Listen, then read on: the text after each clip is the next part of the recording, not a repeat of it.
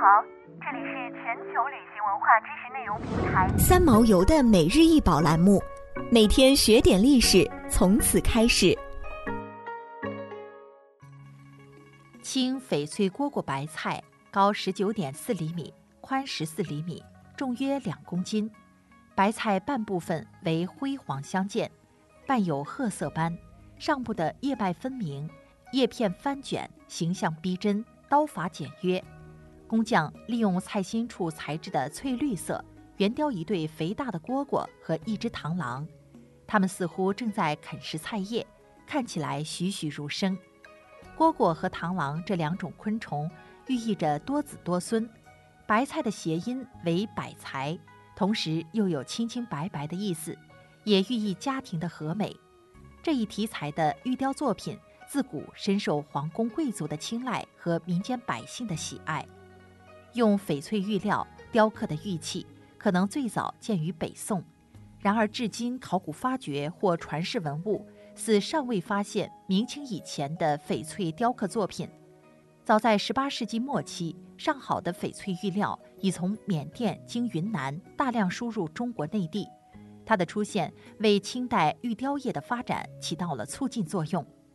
用翡翠雕琢的器物，质地坚硬，色彩明快。深得皇帝、后妃及达官贵人们的崇尚与珍爱。清乾隆、嘉庆时期的琢玉工艺发展很快，玉匠们利用翡翠创造出题材广泛、造型自然逼真、生机盎然的鸟兽鱼虫、果蔬花卉等作品，供皇室及达官贵族们赏玩。晚清宫廷玉器与乾隆时期玉器相比较，存在着一定的差距，无论是制作工艺。还是艺术内涵都难以与乾隆玉器相比拟，这从侧面也说明了自1840年开始，中国社会进入半封建半殖民地时期，社会文化不可避免地受到波及和影响。玉器作为传统文化的重要载体，同样出现了一定程度的停滞和衰退。清宫旧藏的翡翠白菜，作为一种颇具民俗文化象征的翡翠制品。在清代晚期的宫廷玉器中并不罕见，比如在台北故宫博物院就有收藏了三颗，其中一颗清代翡翠白菜人气最高、名气最大，甚至成为了镇馆之宝。北京故宫博物院也有收藏一颗清代翠玉白菜，不过这颗翡翠白菜很少公开展示，甚至在北京故宫的资料上也很少提及这颗翡翠白菜。天津博物馆收藏的这颗青翡翠蝈蝈白菜，在材质上虽然不如台北故宫的那一颗，翡翠原料中除了白绿二色，还多了灰黄。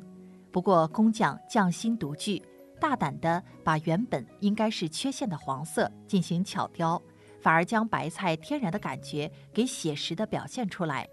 由于太过写实，因此还得到了一个“冻白菜”的绰号。一九五零年的时候，天津的文物工作者们偶然在当时的财政部的实物储藏库中发现了这颗以假乱真的翡翠白菜。随后，天津市将这件文物划拨给了当时的天津市历史博物馆。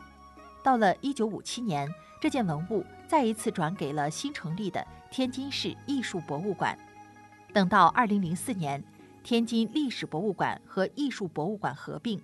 成为了如今的天津博物馆，于是这颗清代翡翠蝈蝈白菜就跟着成为了天津博物馆的宝贝之一。想要鉴赏国宝高清大图，欢迎下载三毛游 App，更多宝贝等着您。